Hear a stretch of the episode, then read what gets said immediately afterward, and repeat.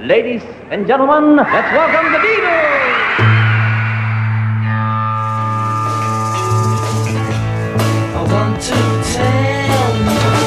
About the Beatles, der Podcast zu den Fab Four mit Malte Asmus. It's great, it's sold, it's the bloody Beatles, shut up.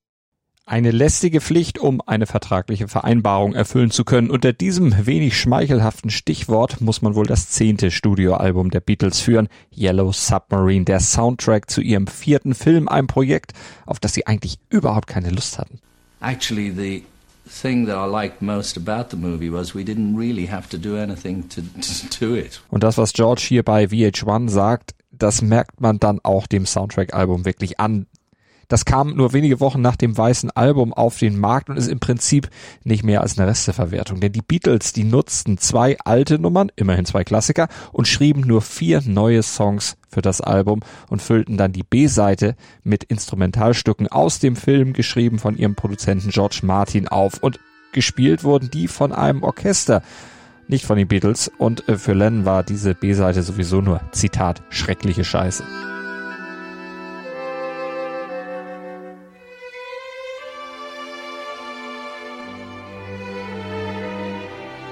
Naja, scheiße, will ich jetzt auch nicht sagen, aber eben nicht die Beatles, sondern nur der fünfte Beatle mit einem Orchester. Und anders als Paul hatte es John ja sowieso nicht so mit Orchestermusik und auch die vier neuen Songs, die zum Teil aus längst aufgenommenem, aber bis dato nicht zur Veröffentlichung tauglichem Material bestanden, die sind natürlich auch nicht wirklich schlecht, haben definitiv gute Momente, aber bei den Beatles ist das natürlich Klagen auf extrem hohem Niveau. Diese Songs sind eben einfach nicht so kreativ, wie man das gewohnt ist von den Jungs. Gutes B-Seitenmaterial vielleicht, aber eben keine richtigen Meisterwerke. Wegwerfstücke, so nannte George Martin das Material, später wenig schmeichelhaft, nach dem Motto All Filler, No Killer.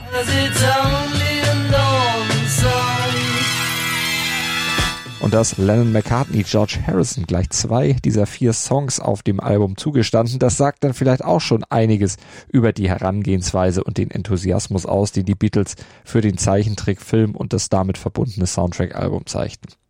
Und um dieses Album geht's dann heute auch bei I Want to Tell You About the Beatles hier auf meinmusikpodcast.de um das vielleicht schwächste aller Beatles-Alben. Mein Name ist Malte Asmus.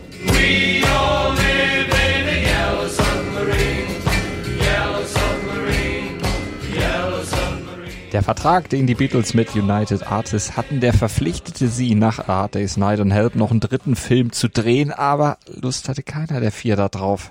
Glücklicherweise aber hatte Brian Epstein kurz vor seinem Tod noch einen Deal für einen Animationsfilm für die Beatles ausgehandelt, sodass sie zumindest nicht persönlich in Erscheinung treten mussten. Aber begeistert waren sie trotzdem nicht. So richtig Lust, als blöde Cartoonfiguren auf der Leinwand dargestellt zu werden, hatten sie nämlich nicht und deshalb lehnten sie auch ab, ihren Figuren selbst die Stimmen zu verleihen. Sie wussten, dass hinter dem Projekt Al Brodax steckte. Der hatte in den USA eine populäre Beatles-Cartoonserie produziert, aber deren Style mochten die vier überhaupt nicht. Ihre anfängliche Skepsis wich dann erst, als sie sahen, was die talentierten Filmemacher und Animatoren dann wirklich auf die Leinwand bringen wollten. Danach wurden die Beatles etwas offener für das Projekt, steuerten dann auch ein paar neue Songs zu dem Streifen bei. Den Film besprechen wir übrigens genau wie alle anderen cineastischen Machwerke der Beatles in einer eigenen Staffel ausführlicher. In dieser geht es ja vor allem um die Alben, aber den groben Inhalt, dieses Films. Den wollen wir euch natürlich nicht vorenthalten. Ringo fasst ihn mal kurz knapp, aber äußerst treffend zusammen. The baddies take the joy and the sound from the world.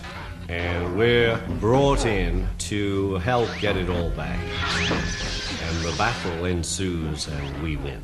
So fasst Ringo bei VH1 den groben Inhalt des Films zusammen. Wir kümmern uns aber in diesem Podcast um die Songs des Albums Yellow Submarine. Der Titeltrack, das ist der Opener des Albums. Über den haben wir ja schon in der Folge zu Revolver gesprochen. Der geht einfach ins Ohr, bleibt im Kopf und ist einfach zu singen. Und Yellow Submarine ist deshalb natürlich auch ein Klassiker. Jeder kennt ihn, praktisch jeder kann ihn auch mitsingen. Und das ist eben genau das, was einen richtigen Klassiker, einen richtigen Beatles-Klassiker ausmacht.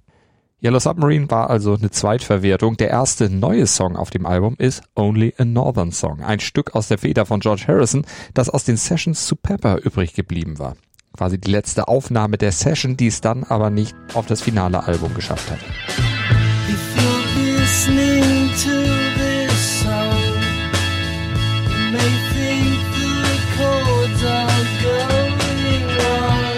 Der Song ist ein zynischer Kommentar Harrisons zu dem Streit, den die Beatles um die Urheberrechte an ihren Songs führten. Ein Streit, der letztlich ja auch dann mit zum Ende der Band führte.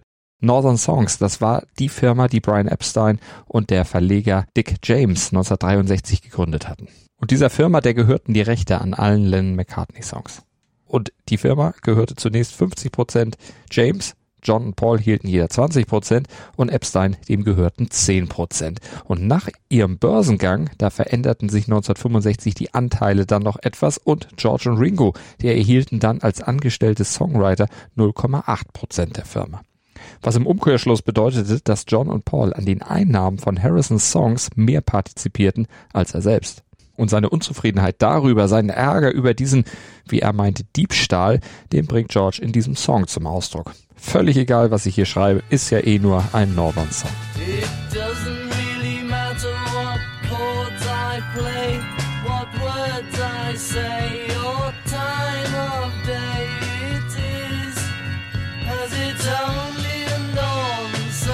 Aber der Song, der hat noch eine zweite Bedeutungsebene. Er spielt auch auf Georges Herkunft an.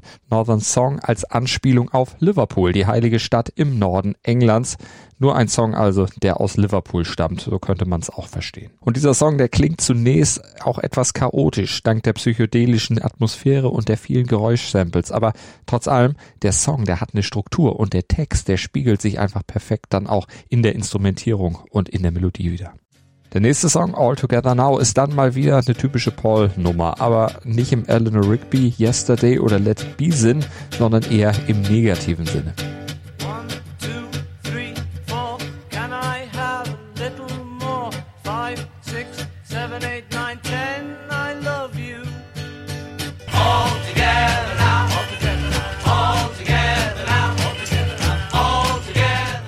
All Together Now hat definitiv einen eingängigen Chorus, ist leicht zu singen, aber eben auch ein bisschen einfältig, vor allem textlich. Eher ein Kinderlied, ein Abzählreim und nichts, was die Jahrhunderte überdauern würde. Später nahm Paul dann mit den Wings auch mal Mary Had a Little Lamb auf und das passt so ungefähr in diese Kategorie. Deutlich besser, interessanter ja, ist schon dieser Song hier, John's Hey Bulldog tolles, prägnantes und hartes Gitarrenriff. So geht's los und muss auch sagen, das ist mein Lieblingssong auf diesem Album.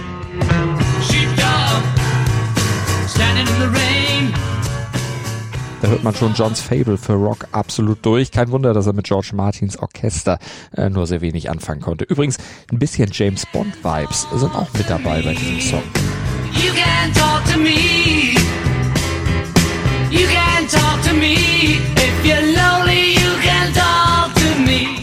Guter Rocker und auch die Basslinie, die ist super, eine der besten, die Paul jemals gespielt hat. Hier übrigens auf seinem Rickenbacker 4001 S-Bass. Aber nicht nur die Basslinie, auch das Gitarrensolo ist großartig. Klingt ein bisschen wie das von Paul bei Texman, aber Paul, der spielt hier nicht, sondern das ist George, das hat jedenfalls Toningenieur Jeff Emerick immer wieder behauptet. Er hat erklärt, die Leadgitarre kommt von George, der hat seinen Verstärker auf Anschlag gedreht und zwischen Gitarre und Amp dann noch eine Fassbox eingebaut und fertig war der perfekte Sound zu diesem Song und das Solo. Das soll George sogar gleich im ersten Versuch auf Tape gebracht haben.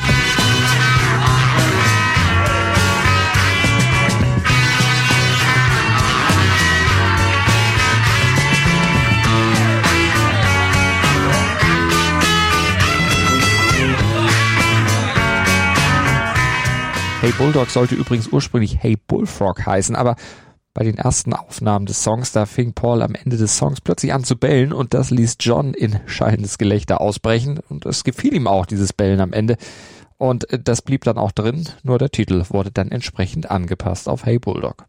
Hey Bulldog markiert übrigens auch einen besonderen Punkt in der Geschichte der Beatles. Sie nahmen den Song nämlich auf, als sie im Studio eigentlich ein Promotion-Video für Lady Madonna drehen wollten. Und weil sie sowieso gerade da waren und drehten, da schlug Paul vor, lass doch einfach noch diesen Song hier aufnehmen. Und die Session zu Hey Bulldog war dann auch die erste Session, bei der Yoko Ono anwesend war. John hatte sie zu den Filmaufnahmen eingeladen.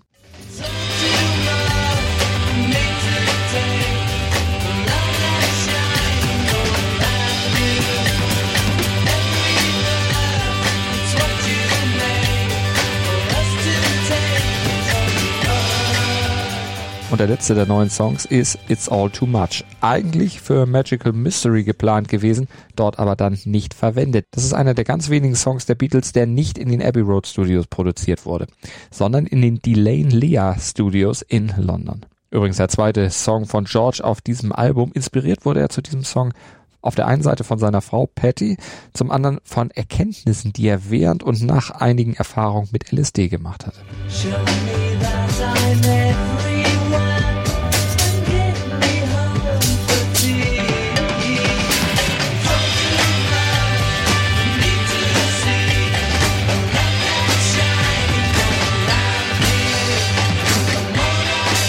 Bis zur Aufnahme von Hey Jude war It's All Too Much übrigens der längste Beatles-Song, ursprünglich acht Minuten lang.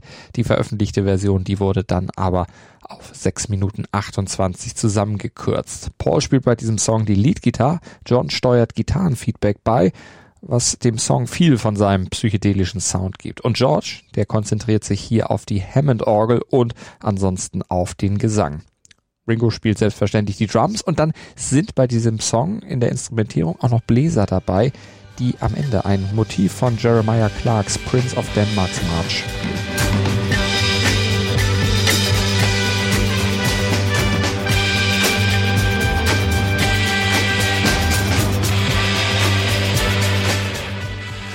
All You Need Is Love komplettiert dann die A-Seite des Albums und das ist wie Yellow Submarine zum Einstieg natürlich eine der Beatles-Hymnen schlechthin. Aber All You Need Is Love war ja auch schon mal veröffentlicht als Single und dann ja auch in den USA auf dem zum Album aufgepimpten Magical Mystery Tour Soundtrack vertreten. Hört gerne da nochmal in diese Folge rein. Die restlichen Songs auf Yellow Submarine, also die gesamte B-Seite, sind dann orchestrierte Songs, die George Martin geschrieben hatte. Für den Film passen sie perfekt ohne den Film, naja gut, das muss jeder selber wissen, wie er die findet. Wirklich keine schlechte Musik, aber jetzt auch nicht unbedingt das, was man von einem Beatles-Album erwartet. Aber wie gesagt, es ist schon irgendwo Geschmackssache. Am 13. Januar 1969, da kam das Album dann in den USA in die Läden, vier Tage später dann auch in UK, also ungefähr ein halbes Jahr nachdem der Film im Juli 1968 Premiere gefeiert hatte. Und das unterstreicht auch nochmal, wie wenig Priorität dieses Album für die Band genossen hatte. Ursprünglich sollte der Soundtrack nicht mal ein Album werden, sondern eigentlich nur eine EP. Diese Idee wurde dann aber zugunsten des weißen Albums erstmal zurückgestellt.